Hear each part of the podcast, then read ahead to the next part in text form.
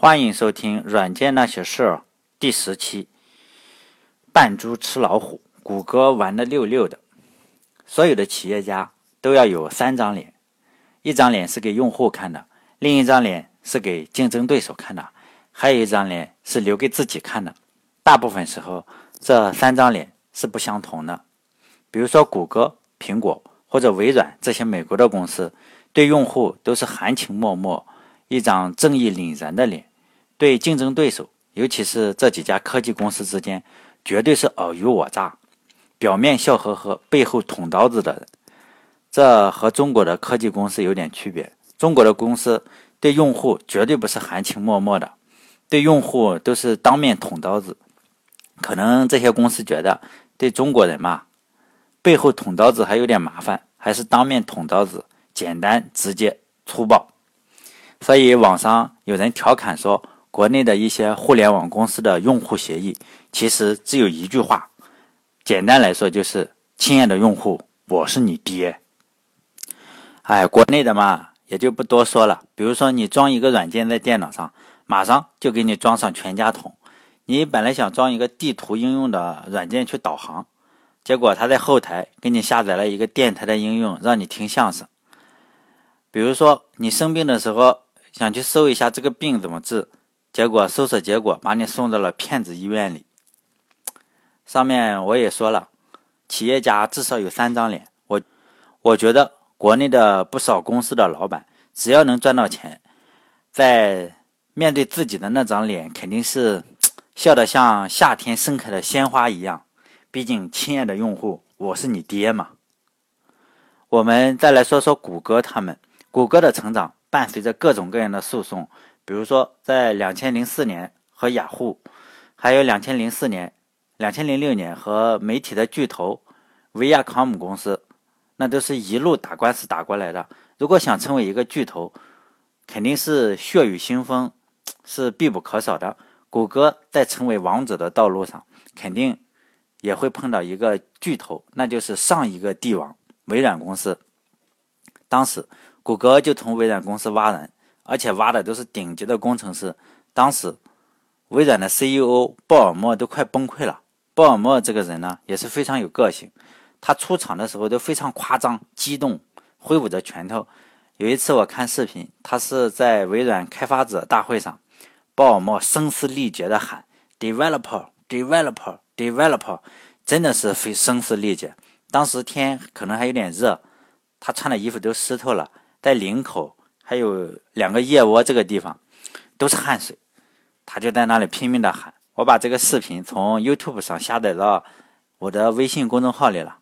如果你不想关注的话，也可以自己在 YouTube 上搜鲍尔默，看看这个视频。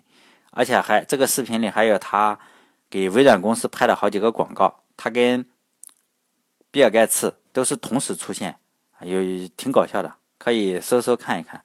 通过这些视频呢，我们可以看到这个人是非常有激情，也是个非常强势的家伙。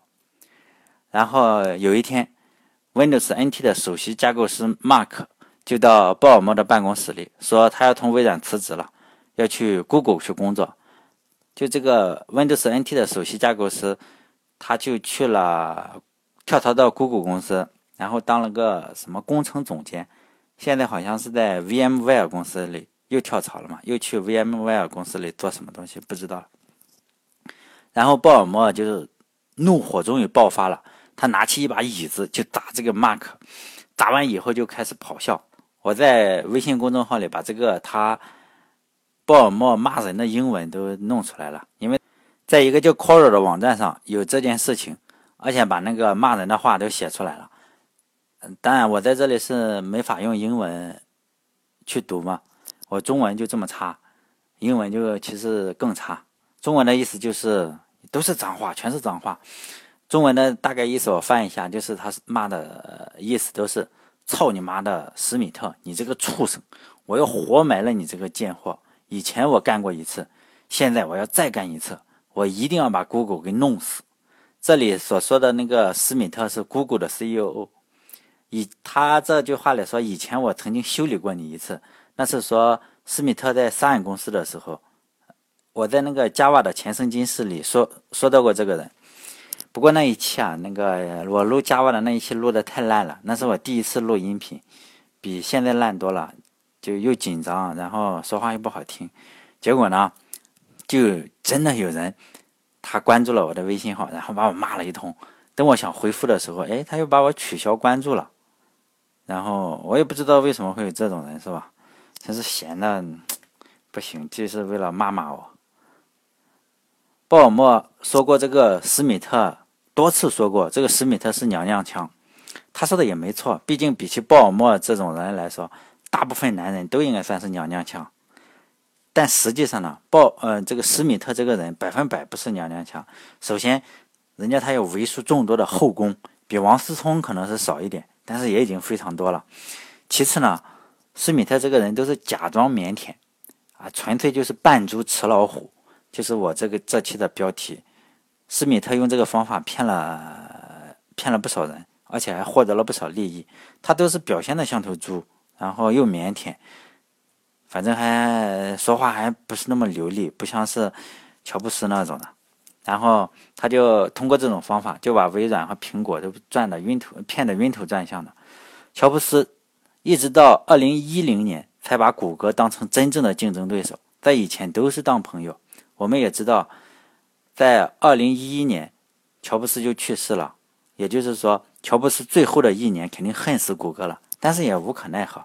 反而是施密特。他从来不和提他和苹果发生了什么事情，经常说啊，现在乔布斯已经去世了，现在我说什么都好像是不太合适，所以就不说了。其实我们是朋友，全都是一些冠冕堂皇的一些话。在二零一二年的时候，施密特接受了《华尔街日报》的采访，当时乔布斯已经去世了。他，你咱们从他这段话上可以看出啊，从某种程度上看出。他肯定是既得利益嘛，他其实战胜了乔布斯。他的原话是：“我们跟苹果的关系总是时好时坏，但是肯定没有媒体描述的那么严重。如果有看过乔布斯那个官方传记的话，乔布斯那是气急败坏啊，看到谷歌就骂个不停。所以呢，我就觉得这个施密特肯定是获得利益更多。哎，在这里。”我觉得我有必要告诉你们一些人生经验。你知道大家知道这句话是谁说的吗？我觉得我有必要告诉你们一些人生经验。现在我我就来告诉大家一点人生经验。比如说，我们看到两个谈恋爱的去吵架，作为看热闹的，如何猜谁背叛了谁呢？按我的方法，谁在那里歇斯底里的喊叫，谁就是最受伤的人。因为背叛者都会表现的。彬彬有礼，好像都是很深明大义一样。实际上，背叛者的心早就不在这里了。他们无所谓嘛，当然表现的比较理智。反而是那个歇斯底里的人，本来就是被人当心上插了一把刀子，结果外人还指责他说：“哎，你这个大喊大叫，是吧？太不体面了。”这简直就是对受害者造成双重伤害。放在这里，乔布斯就是这样，他大喊大叫，因为史密特他觉得史密特背叛了他，结果史密特说。我们之间的关系好了很。作为旁观者，你猜猜谁说的实话？负心汉肯定都是表现的彬彬有礼。施密特这一招啊，对微软也是屡试不爽。施密特的主要任务是让谷歌看起来一点野心都没有，纯粹就是为了美好的人类社会，就是一点什么野心都没有。施密特在任何场合都会否认谷歌和微软在争夺电脑的桌面。而且施密特多次说过，微软就是你这个桌面的王者，谷歌不过是后来者。而且谷歌的业务都是基于微软才能生存。你看看说的多么谦虚，搞得微软自己都相信了。结果在二零零五年有个调查发现，哎，大家用这个桌面主要是用来用谷歌，然后微软才发现，我操，又让这个孙子给坑了。随后呢，谷歌又一直否认。呃，施密特又一直否认谷歌我们在开发 Office，说开发的仅仅是一个小小的网络记事本，也就是随便记点事情。如果要达到微软 Office 那么强大的功能，只用这个 Web 至少得三十年才行。结果这次微软又相信了。结果到了二零一零年，纽约市政府这种大型的商业客户都开始用 Google 的 Office，就 Google Doc，已经不再采不再采购这个微软的 Office。微微软才恍然大悟，我操，又被这孙子坑了。然后微软才发布了 Office 三六五这个与与谷歌的那些 Google Apps 去竞争。施密特还曾经矢口否认谷歌在开发浏览器。他说：“这个世界上只需要两个浏览器就够了，一个需要微软的 IE 浏览器，另一个需要火狐。谷歌根本没有必要开发浏览器，开发桌面软件首先不是我们的基因。然后他还投了不少钱给 Mozilla 去开发这个火狐浏览器，说你只要是保持这个搜索框是用谷歌的就行，用户只要能用浏览器就行，我们不不自己开发。结果呢，在两千零八年，谷歌就推出了 Chrome 浏览器。”现在在美国的市场上，Chrome 浏览器的市场占有量达到了百分之七十左右。我说的是美国市场，中国应该是 IE 最多。比如说，有可能是百度三六零或者腾讯他们做的这个浏览器，肯定是市场份额应该是更高一些。毕竟你装一个，你只要装他们软件，他就帮你装了这个浏览器。反正一般的用户也不会卸载。我们也不知道当时微软作何感想，应该是妈的。又他妈骗了我！现在微软已经亡羊补牢了，他推出了新的浏览器，叫斯巴达浏览器。